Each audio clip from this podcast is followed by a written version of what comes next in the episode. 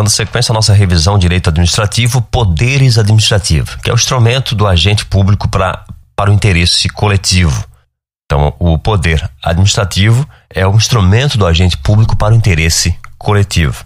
Poder-dever ou dever-poder, tá? E nós temos também o abuso de poder, que se divide na, no excesso e desvio. O excesso é além ou não é, ou não tem atribuição. Então sempre tem que lembrar desse detalhe que o excesso relacionado ao abuso de poder é quando é além ou não tem atribuição. E o desvio é para fim pessoal ou fim diverso previsto na lei, né, que tem desvio de finalidade no caso, tá?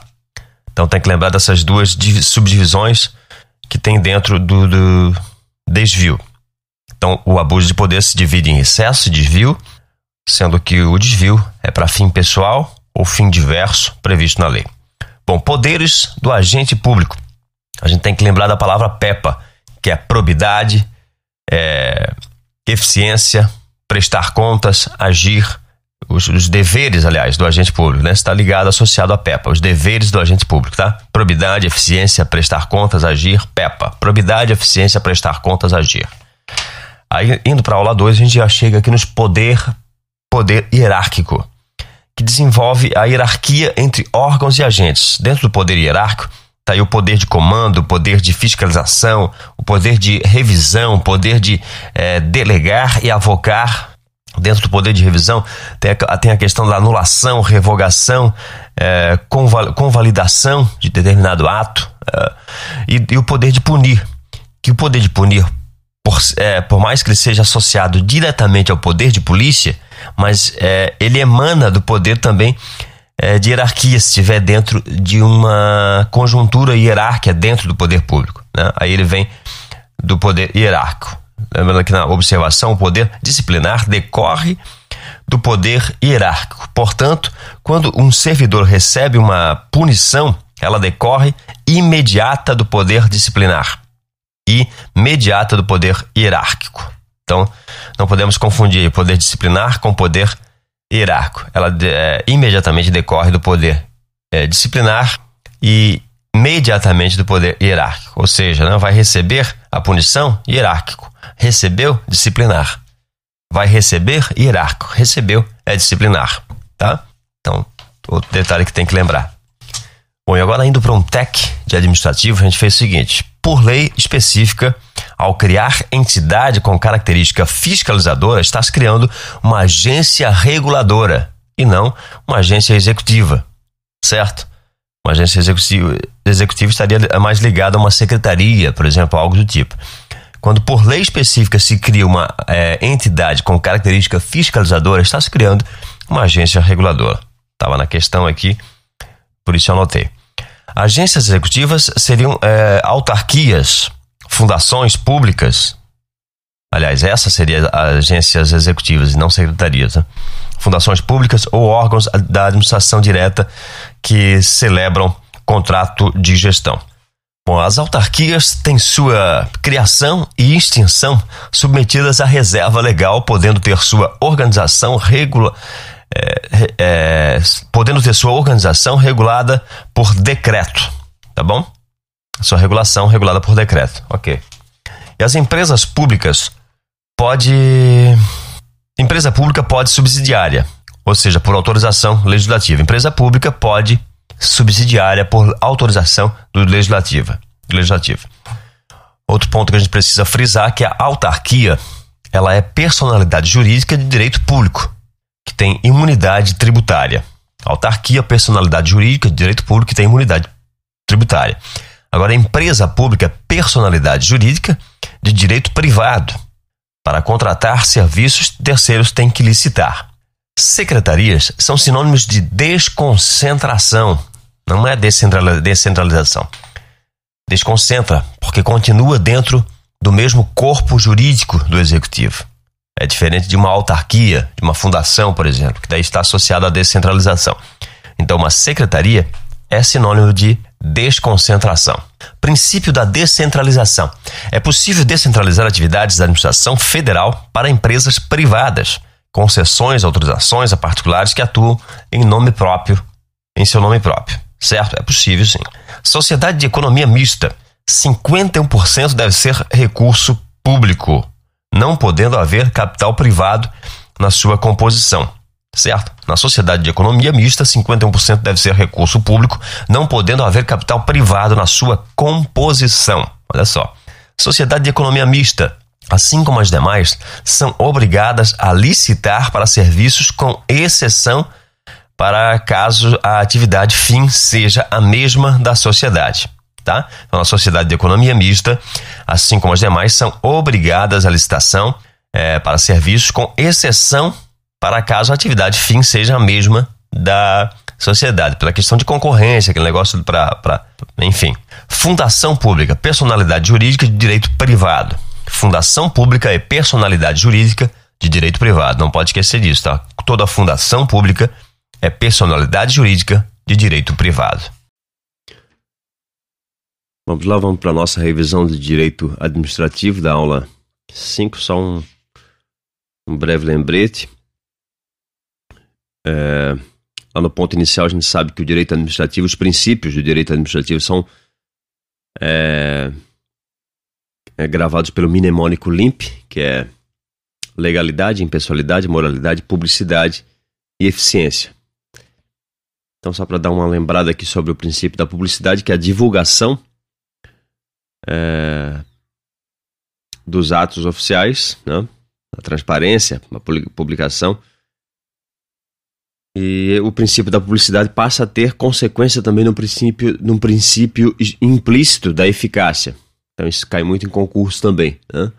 Uma pegadinha lá, coloca-se um exemplo que o, o, ato tal, tal, tal tem, tem relação com o princípio da eficácia. A gente tem que lembrar que o princípio da eficácia se sobressai também do princípio da publicidade. E depois temos o, o princípio da eficiência, né? Que foi é, o, o último princípio que ele foi acrescentado na emenda constitucional de 98. Então tem que também lembrar desse detalhe, que às vezes cai em, em, em prova também. Né? Ele foi. Ele, ele, ele, estava na Constituição Federal de forma é, implícita né? e foi colocado de forma explícita na Constituição Federal através de emenda constitucional, né? que valoriza aí a presteza, a perfeição, o rendimento, a qualidade, o custo-benefício? Então, sempre quando a gente. Né, ah, o prefeito tem que fazer uma obra, essa obra não pode custar caro, acima de um valor de mercado, enfim, claro, porque por causa do princípio da eficiência, né? Com, que prioriza o custo-benefício, a qualidade, o rendimento, perfeição, presteza, enfim. Então, lembrando desse detalhe que esse princípio foi acrescentado através da emenda constitucional de 98 e depois ele foi teve uma alteração em 2004, colocando esse princípio de, é, dentro do processo administrativo, através do artigo 5 né, da Constituição Federal ali. Então tem que lembrar bem desse detalhe, que às vezes cai uma pegadinha de prova que o princípio constitucional, numa, na época tal e tal, e ele não estava ainda explícito, né, como a, a, foi colocado depois da emenda constitucional, tá? Bom, é, dentro, voltando no princípio da publicidade, tem que lembrar que todo ato tem que ser publicado. Será que todo ato tem que ser publicado? Né? Não, não exatamente. Né? A gente tem que sempre lembrar que somente serão publicados os atos é, que exigir, é, por, é, por, exemplo, nomeação de um cargo de confiança, né? É, ou atos de efeito externo. Vamos classificar assim: sempre quando é a nomeação de alguém é, ou a exoneração de alguém, aquele ato só passa a ter de fato validade através da publicação, porque é um ato oficial, né? Então o prefeito nomeou Y para cargo tal. Opa, saiu no diário oficial, foi publicado, a partir daquela publicação, né, passa a se ter é, validade, tá?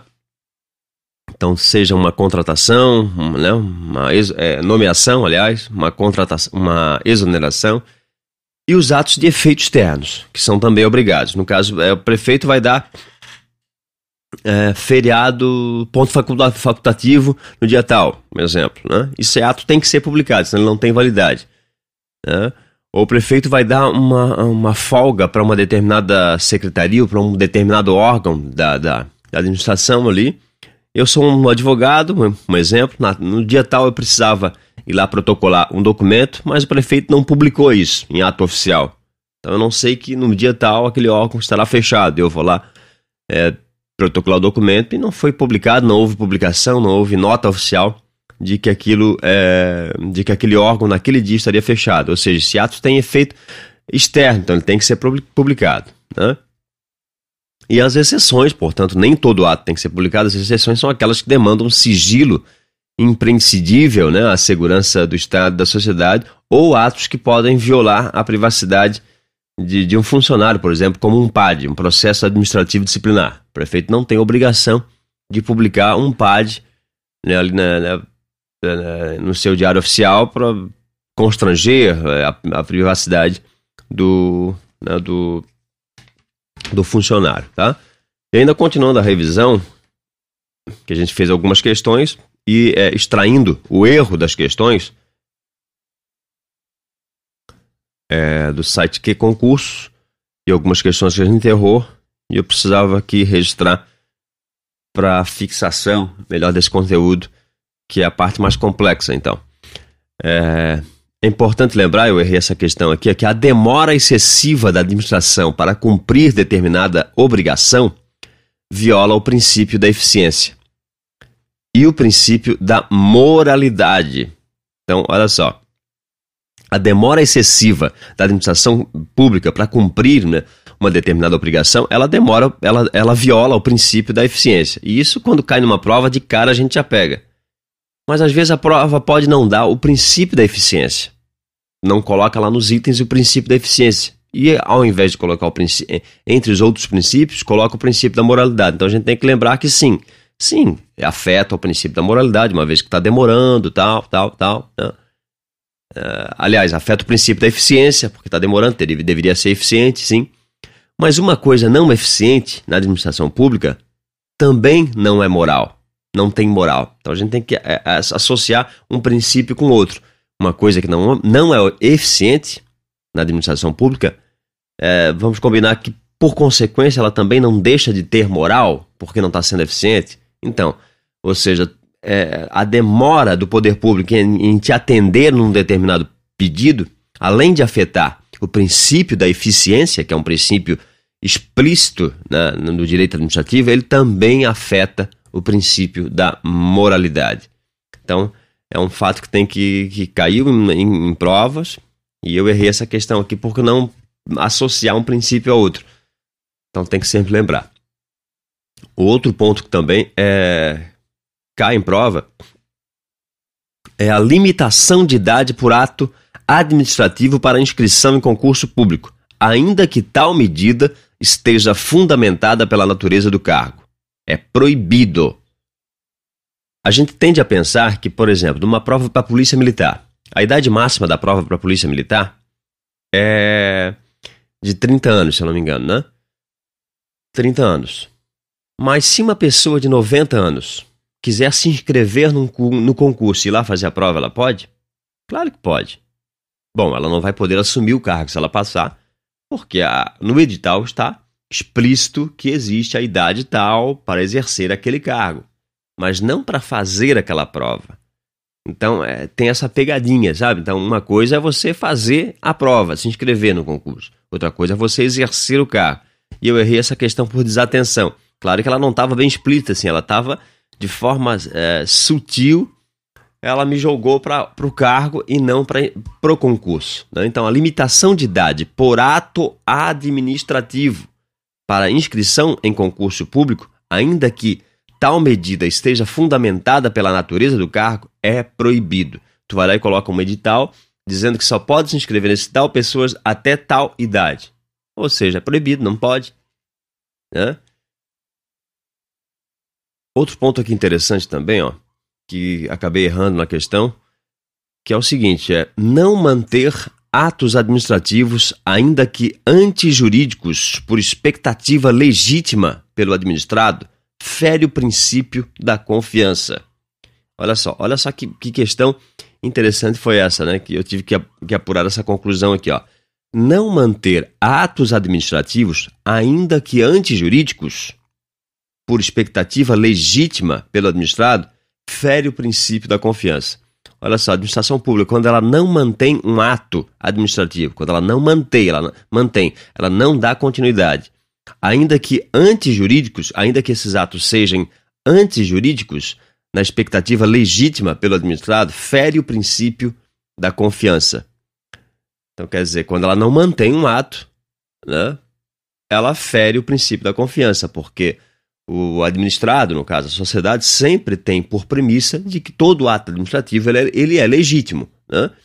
Aí a prefeitura lançou, lançou um ato lá, o ato é irregular, e ela vai lá e retira aquele ato. Automaticamente, automaticamente, ela, automaticamente aliás, ela feriu o princípio da confiança. Então a gente tem que, tem que sempre lembrar desse detalhezinho também, questão CESP. Eu acabei errando, porque ela caiu uma, uma né, a pergunta mais ou menos em torno disso, e você, na rapidez, na, na, na pressa, não, não analisa o contexto geral. É, outro ponto aqui, ó. Em sentido, é, em sentido subjetivo, a administração pública designa atividades balizando a execução administrativa, em sentido subjetivo na prova estava sentido objetivo. Quando a, a, administração pública delega né, uma atividade para alguém, essa delegação da atividade que ela está delegando a alguém, é, por exemplo, a prefeitura delega uma função para alguém fazer é, uma determinada função. Né? Essa função que alguém está fazendo para a prefeitura, ela não, não é uma delegação, não tem delegação objetiva. Né? E eu não percebi essa pegadinha aqui. Toda delegação é, do poder público ela é subjetiva. Lembrando, toda delegação, em sentido subjetivo, a administração pública designa atividades balizando a execução administrativa. Ou seja, a, a, o mnemônico que o pessoal faz aqui ó, é o sujeito quem faz é subjetivo. Sujeito quem faz é subjetivo. Sujeito quem faz é subjetivo. Então tem que lembrar desse item aqui que é Bem interessante também. Outro ponto que também cai aqui muito, que, que é muito cobrado pelo CESP, é que é o critério teológico da administração pública, do direito administrativo. Então, o critério teológico do direito administrativo é que o sistema de princípios jurídicos que regula as atividades do Estado para cumprimento de seus fins. Então, dentro do critério teológico, é, sempre é o sistema de princípios jurídicos que regula as atividades. Eles às vezes colocam, ah, segundo critérios teológicos, o princípio secundário ou o princípio não antijurídico ou o princípio tal. Não. Sempre quando relacionar a questão a critério teológico, teologia do direito administrativo, a gente tem que casar a teologia, né, o teo, teológico, com jurídico, sistema de princípio jurídico. Então tem que frisar bastante isso aqui, porque quando cair algo relacionado a isso, é, já tem que estar tá cravado na cabeça que o CESP é danado para fazer essa, essa inversão aqui. Bom, e sobre os atos? Os atos administrativos são imputáveis ao órgão do qual age o agente público. Princípio da impessoalidade. tem que ter, os atos administrativos são imputáveis, ó, imputam, imputáveis ao órgão do qual age o agente público. E isso faz parte do princípio da impessoalidade. Teve uma questão relacionada a isso aqui, é uma questão considerada difícil, né? foi para um departamento jurídico, não me lembro qual agora, e por não associar esse tipo de ação ao princípio da impessoalidade. Quando o ato, quando os atos administrativos é, são imputáveis ao órgão do qual age o agente público, isso fere o princípio de quê? O princípio da impessoalidade, ou seja, ninguém é maior do que ninguém, né? Enfim. Bom. E outro detalhe aqui: as delegações de competência têm caráter facultativo e temporário.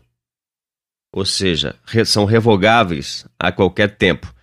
Então, o SESP também gosta de brincar muito com isso aqui. As delegações de competência têm caráter facultativo e permanente, eles colocam, né? Aí você vai, coloca, e coloca certo. Não, não, as delegações de competências têm caráter sempre facultativo, ou seja, discricionário, né? E temporário. Podem ser revogadas a qualquer momento. É, vou dar um exemplo aqui. Por exemplo, eu sou delegado de um, de um departamento de polícia e tem o camarada que é o escrivão. Eu posso delegar para ele uma função, ó, oh, você vai fazer isso aqui, tal, tal, né? e ele vai fazer aquela função ali. Até por essa semana, né? Porque eu vou precisar sair, você vai fazer isso aqui. Claro, claro que estou dando um exemplo bizarro aqui. Mas por uma semana ele ficou encarregado de fazer aquilo ali. Ele, ele foi delegado a fazer aquilo ali. Mas eu acabei indo um dia e já voltei. Ou seja, foi temporário. Né? E revogável a qualquer momento, né? Claro que eu dei um exemplo aqui bem sem nada a ver, mas seria mais ou menos isso. É importante frisar também, tá? Bom, esse foi o nosso resuminho de direito administrativo, baseado né, no que eu pude extrair do vídeo, que foi mais importante, baseado nos erros da questão que eu comentei, das questões que eu, que eu errei. Questões CESP, são questões difíceis, e eu pude extrair aqui do que eu errei esses pontos aqui, porque são importantes é, se aprofundar neles aqui.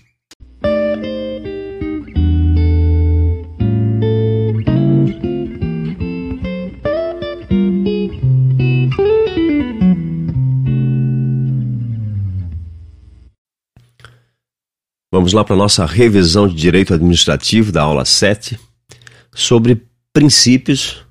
A gente sabe que os princípios explícitos no direito administrativo estão associados ao mnemônico LIMP, que é legalidade, impessoalidade, moralidade, publicidade e eficiência. Mas além dos princípios que estão explícitos na Constituição relacionados ao direito administrativo, nós temos também os princípios implícitos. E hoje a gente vai falar sobre dois princípios implícitos que estão na Constituição brasileira sobre o direito administrativo. Nós temos o princípio da motivação e também temos o princípio da razoabilidade. Vamos aqui falar sobre o princípio da motivação. Bom, princípios implícitos. A motivação, razoabilidade, segurança jurídica, continuidade e alguns outros fazem parte do princípio implícito do direito administrativo na Constituição Federal. E a motivação é um deles, relacionados a fatos, fundamentos jurídicos, ou seja, os, os motivos né, devem fazer, é, devem estar na justificativa dos autos. Um exemplo disso é uma mulher, né, uma multa, vamos aqui analisar uma multa de trânsito, que quando chega a pessoa deve vir acompanhada de todo o detalhamento de onde foi, o valor a pagar, as razões daquela multa. Imagina se chegar só a multa para você pagar, uma multa de trânsito, e não chegar o, a motivação dessa multa, qual foram os motivos, a motivação. Né? O ato administrativo é a multa, mas vem com uma motivação, certo? É, comparação da moça, por exemplo, que acaba o namorado, acaba o namoro com o namorado, mas simplesmente não fala as razões de porquê é, terminou o namoro. Imagina, ela apenas terminou, claro que ela tem um motivo, mas será que ela vai apresentar os motivos é, desse namoro? Então, é, esse término do namoro tem que vir acompanhado da sua motivação. Então, isso é o princípio implícito do direito administrativo. E ele está associado também na teoria dos motivos determinantes. Que o que são isso? São os reais motivos legais, ou caso contrário, o ato será ilegal.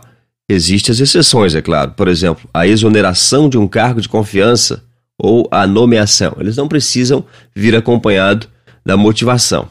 O prefeito quer exonerar alguém, ele não precisa é, dar motivos de o porquê apresentar a motivação de por que é, exonerou. Ele simplesmente exonera porque está previsto na lei que o cargo de, que o cargo de confiança é livre de, é, de, de nomeação a qualquer tempo, certo?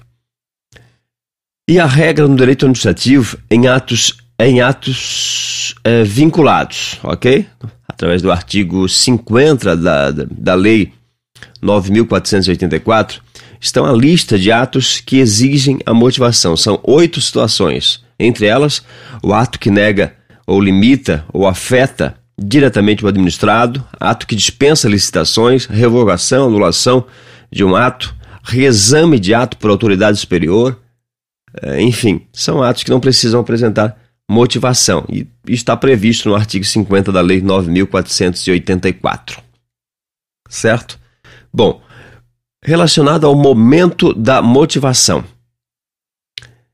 Ela tem que ser prévia ou concomitantemente à prática do ato, tá?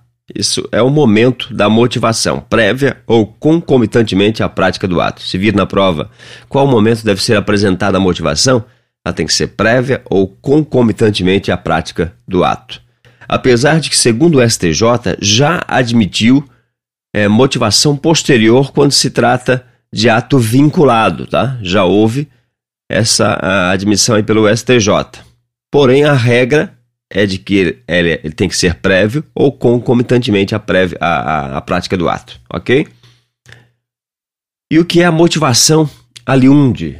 Se usa muito esse termo aqui também sobre a motivação do ato aliunde. É a motivação por referência, tá? Quando é, se usa um parecer jurídico, por exemplo, um relatório de algum fato parecido anterior, anteriormente ao que se está praticando agora, então é, é usado um, uma, um parecer, um, um, exemplo, digamos assim, um parecer já de algo que já aconteceu. Então isso é chamado de motivação aliundi. Tem que lembrar desse detalhe também, ok? Esse foi o nosso resumo da, do nosso direito administrativo a partir da aula 7.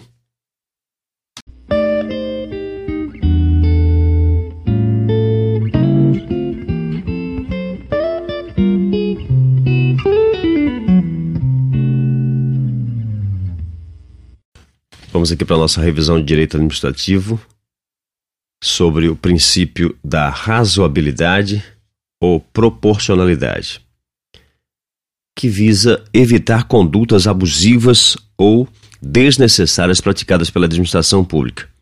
Ou seja, né, demitir o funcionário por um erro simples, que não seria algo razoável. Né? Então tem que ter o princípio da razoabilidade em todas as decisões administrativas. Então, o princípio da razoabilidade ou proporcionalidade, pode vir assim também, ele se adequa à razoabilidade ao bom senso e o equilíbrio entre os meios e fins relacionados à proporcionalidade. Bom, depois tem o princípio da supremacia do interesse público sobre o privado. Um dos princípios fundamentais, é, um dos fundamentos, né? no entanto, cuidado, claro, que não, não existe hierarquia no, nos princípios administrativos em nenhum princípio, claro, são princípios equivalentes. Mas ele é uma das bases, né, o princípio da supremacia do interesse público sobre o privado. Exemplo aí as desapropriações de terra, requisição de bens particulares, multa de trânsito são aí o princípio da supremacia do interesse público sobre o privado. A gente tem que lembrar do interesse público primário, que é o interesse da sociedade, da coletividade, e o interesse público secundário, que é o interesse do Estado como pessoa jurídica. Né, um exemplo disso é o pardal, um pardal colocado numa curva antes de uma reta, de forma intencionada, não para para cuidar da velocidade, mas de forma com objetivos arrecadativos, né? com o objetivo de arrecadar apenas e não de cuidar do trânsito. Ou seja, o, o Estado ali vai estar aplicando o interesse secundário, o interesse dele, não o interesse da coletividade, o interesse da sociedade da sociedade, que é a segurança, não um Estado colocando uma câmera lá só para arrecadar. Né? Então, são os interesses da coletividade, que são os interesses primários da sociedade, e os interesses secundários. Isso é bem é, explícito no direito administrativo e a gente tem que tomar cuidado com isso. Princípio da autotutela ou sindicabilidade. Autotutela ou sindicabilidade, que é o poder de revogação. Ou anulação. Nos processos perante o Tribunal de Contas da União, asseguram-se o contraditório e a ampla defesa quando da decisão puder é, resultar é, anulação ou revogação de ato administrativo que beneficie o interessado. Sempre lembrando aí, tá? É, em regra, o contraditório é ampla defesa, em regra, mas tem as exceções, né? Então, em regra, o contraditório, aí no princípio da autotutela, em regra, o contraditório e ampla defesa. Tem contraditório, contraditório e ampla defesa. Tem as exceções são para apresentação inicial de aposentadoria no TCU, reforma do militar e pensão, que são considerados atos complexos, tá? Então tem que to tomar cuidado aí. Os tribunais têm. É... Ah tá, beleza. E aqui no princípio da segurança jurídica, importante, tá? Visar, visa dar estabilidade às relações jurídicas. Exemplo, a coisa julgada. A administração tem até cinco anos para anular um ato que beneficiou um particular, senão o ato decai. Então, quando um ato decai, o que, que, é? Passou os cinco anos, a administração pública não julgou, o ato decaiu. Salvo se for comprovado uma fé, e não existe cinco anos. Né? O camarada foi lá, fez um curso de pós-graduação só para ganhar um salário, aumentar o salário dele e, e foi, foi descobrir depois de 10 anos que aquele curso nem existia ou era falso tal. Não tem essa. Vai ser, vai sofrer sanções, não? Bom, é isso aí. Esse foi o nosso resumo básico do direito administrativo de hoje.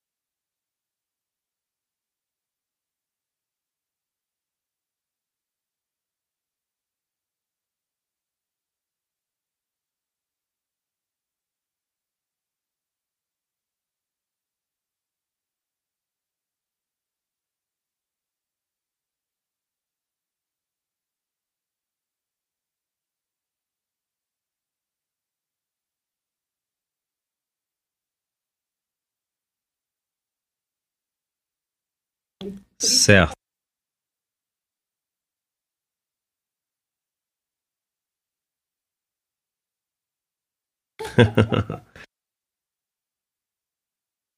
Bom, Lai, mas o que de fato, é, na verdade, você faz diretamente para as pessoas? É, existe poderes sobrenaturais?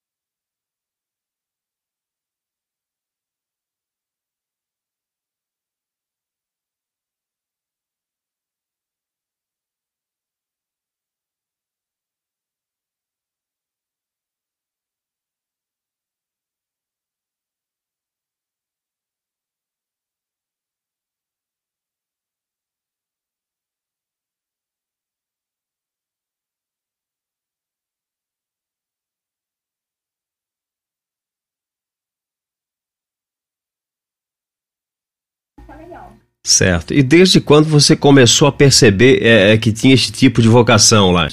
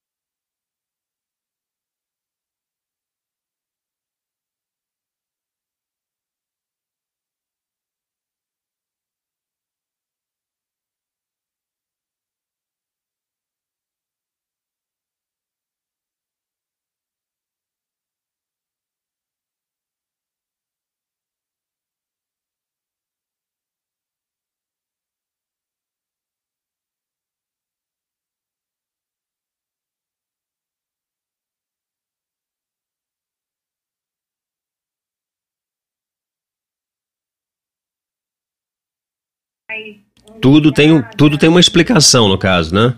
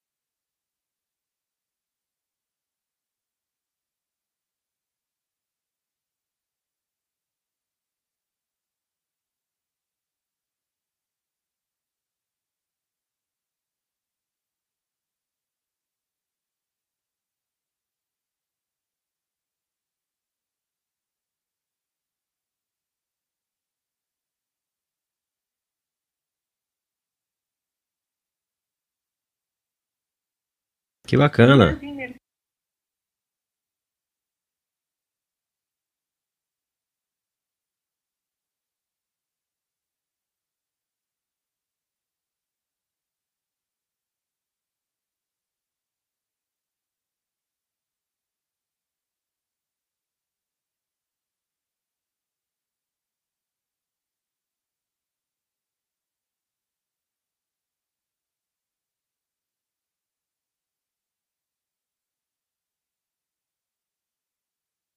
Sim, sim.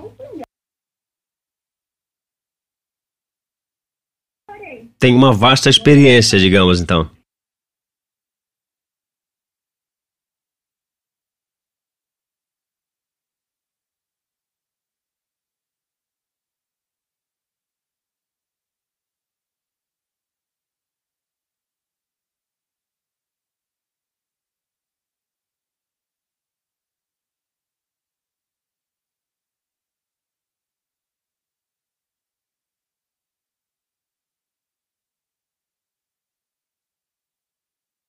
No caso, a bruxaria ela tem, ela tem uma abrangência maior, então, né? Ela, dá para perceber que ela abrange o ocultismo, é, o, o, tarô, é, parece que tem uma abrangência maior, seria isso?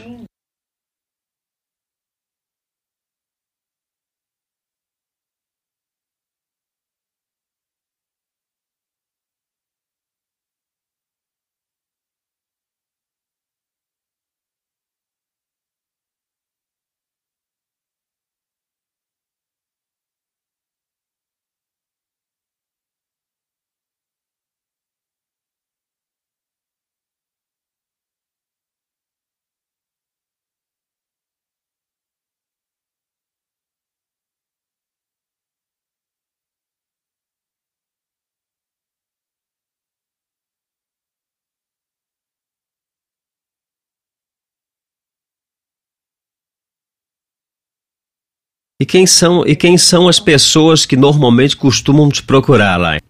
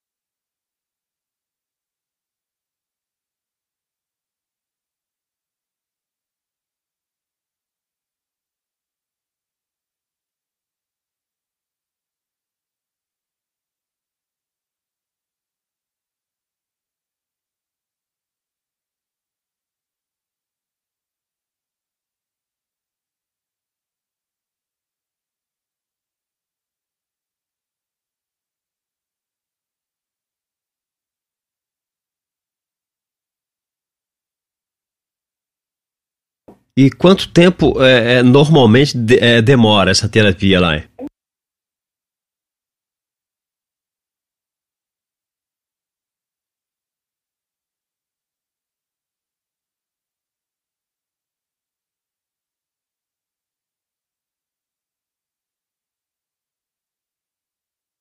Bom, Lais, era basicamente isso.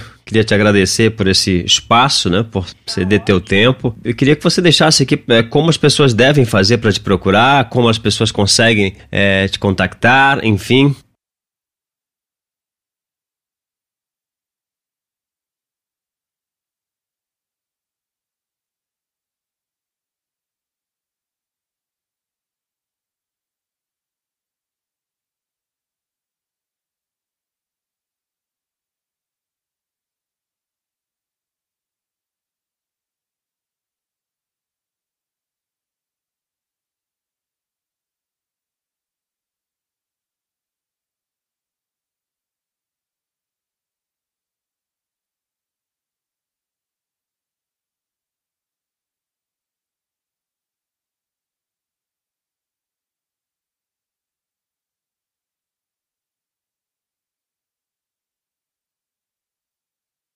Certo, obrigado, Lai.